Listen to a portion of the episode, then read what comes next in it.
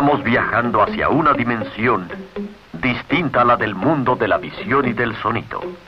El reino maravilloso de la imaginación. La dimensión desconocida.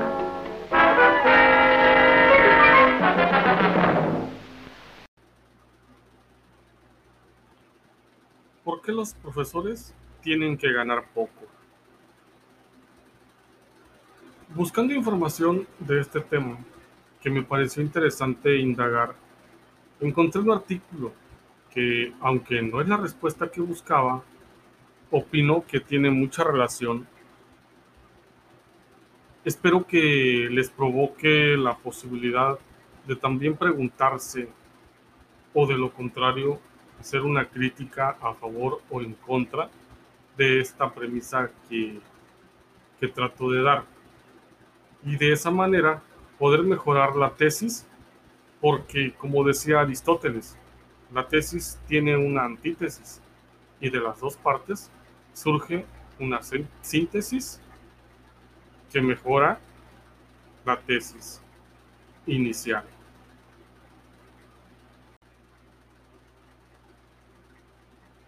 El maestro Aldo Lobos es profesor y encuentra injusto que los y las docentes recibamos un salario tan denigrante. El siguiente artículo contiene su análisis sobre el sistema económico y su relación con una pieza a la que denomino clave. Esta es la figura del maestro.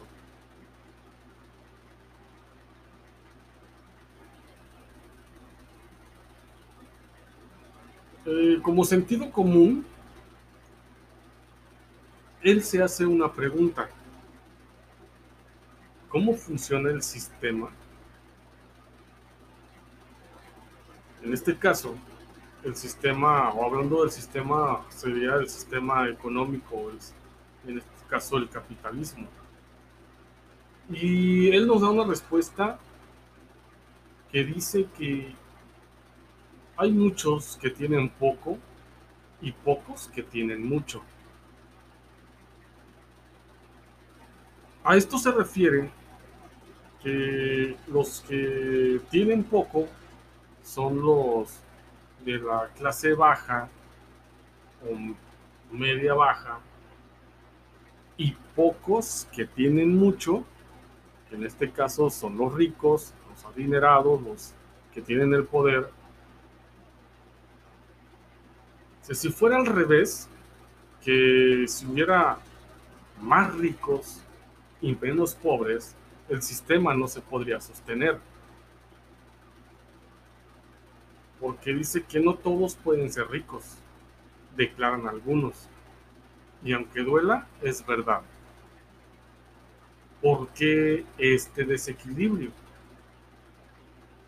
O esta desigualdad esto es simple. Los pocos, en este caso los ricos, encontraron la manera de que los pobres o la clase baja trabajen creyendo que se benefician cuando en realidad benefician a otro, que es parte de esos ricos o poderosos. Los ricos son la clase alta, que tienen el capital y los medios de producción. Y los muchos son los pobres, la clase media o baja, o la clase trabajadora, los que ponen la fuerza del trabajo. Es un tema de selección natural. El más apto sobrevive y en este caso el más apto domina. Los muchos son dominados porque no entienden el sistema. Y no lo entienden porque no se informan. Esta información que se requiere se debe de adquirir en las escuelas desde los niveles básicos hasta los superiores o de manera autodidáctica. Pero como los pocos son los que deciden qué es lo que deben enseñar los maestros y qué deben aprender los alumnos para que los muchos, en este caso los pobres, sigan siendo pobres. El sistema está basado en un dominio, poder y o supremacía.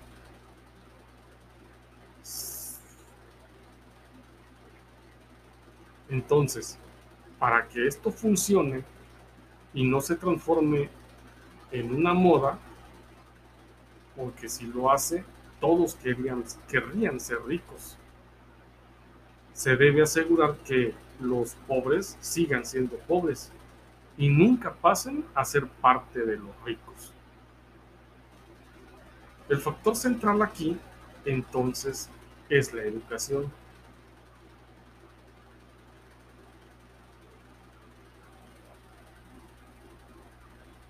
Mediante la educación, el maestro Aldo Lobos define quiénes son los muchos y quiénes son los pocos. A los pocos, en este caso los ricos, los educó de manera elitista y privilegiada. Y condeno a los pobres a ser educados de forma marginal y poco profesional. Para que esto resulte, debo manejar a la pieza central de la maquinaria, que es el docente. Pero los docentes son profesionales. ¿Cómo se van a dejar manipular? Aquí viene entonces lo que ninguno de nosotros quiere escuchar como maestros. La mejor manera de crear incompetentes sea, seres no aptos, es poner a otros incompetentes a educarlos. Es decir, necesito profesores malos si quiero tener una educación mala. Por lo mismo, debo ingeniármelas para que dentro del sistema las personas menos aptas estudien para ser profesores. Esto es que los que tienen el poder, los capitalistas, el sistema capitalista,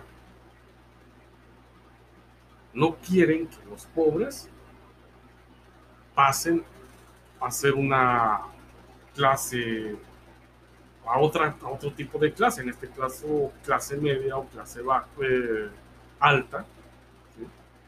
Entonces ellos quieren que los, que, los pobres sigan siendo pobres.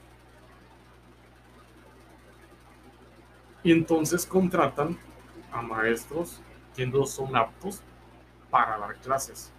Y así siga habiendo una mala educación para que los pobres sigan en la pobreza o en la marginación. Entonces, los capitalistas o, los que tienen el poder se aprovechan de la incompetencia de las personas y les ofrecen la oportunidad de ser profesionales cursando una carrera simple, sin mayores sobresaltos, pero luego insertarlos en un sistema educativo a enseñar a otros. Lo maravilloso que es el sacrificio, el estudio, la carrera, el trabajo, etc., transformándolos en una pieza más de un sistema que al parecer daría resultado. Pero en realidad no da resultado. Y el primero en saberlo es el maestro. Los profesores son los más vapuleados, los que tienen el trabajo más difícil, más esencial, más humano y a la vez son los que tienen la peor paga, las peores condiciones, la peor mirada de la sociedad y el peor reembolso a largo plazo. Prácticamente, los profesores son como una pila que entregan su energía para que otros se beneficien y al final terminan en un bote de basura cuando se agota.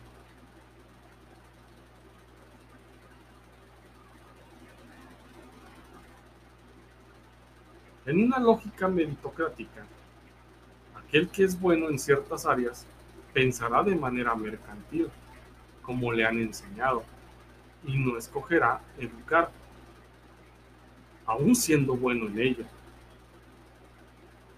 ¿Y cómo logró que la decisión se cargue hacia ese lado? Haciendo una prueba de selección para medir a, a los más aptos y hábiles. Tras la prueba,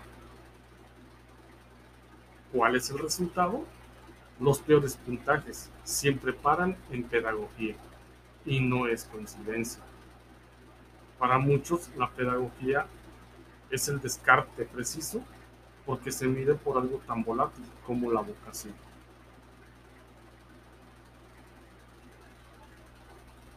Así, y perdonen que lo diga de esta forma, los menos aptos somos profesores, cumpliendo el sarcástico refrán, el que sabe, sabe, y el que no, enseña. Sumémosle la mediocridad de los programas de formación inicial, los bajos recursos dirigidos a la investigación en educación, en fin, es una larga lista de recursos que el sistema tiene para asegurarse que siga habiendo suficientes incompetentes para educar a más incompetentes.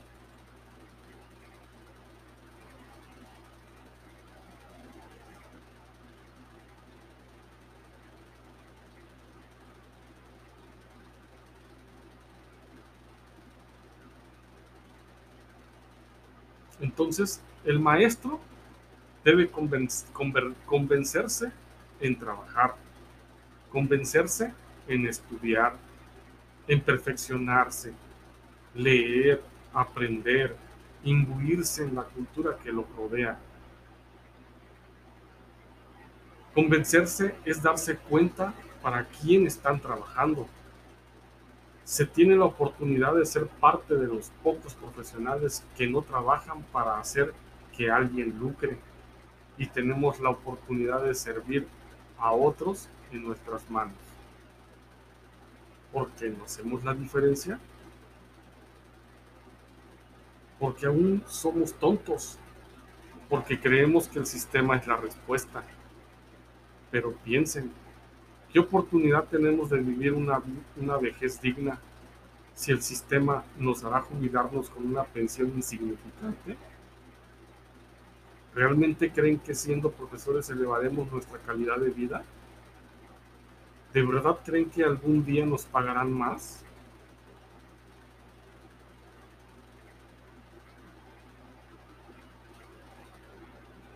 Si nos uniésemos de verdad, y trabajásemos de forma no egoísta y colaborativa, aprendiendo del resto y estando a la vanguardia experimentando y perdiendo el miedo, les juro que lograríamos revertir el juego a nuestro favor.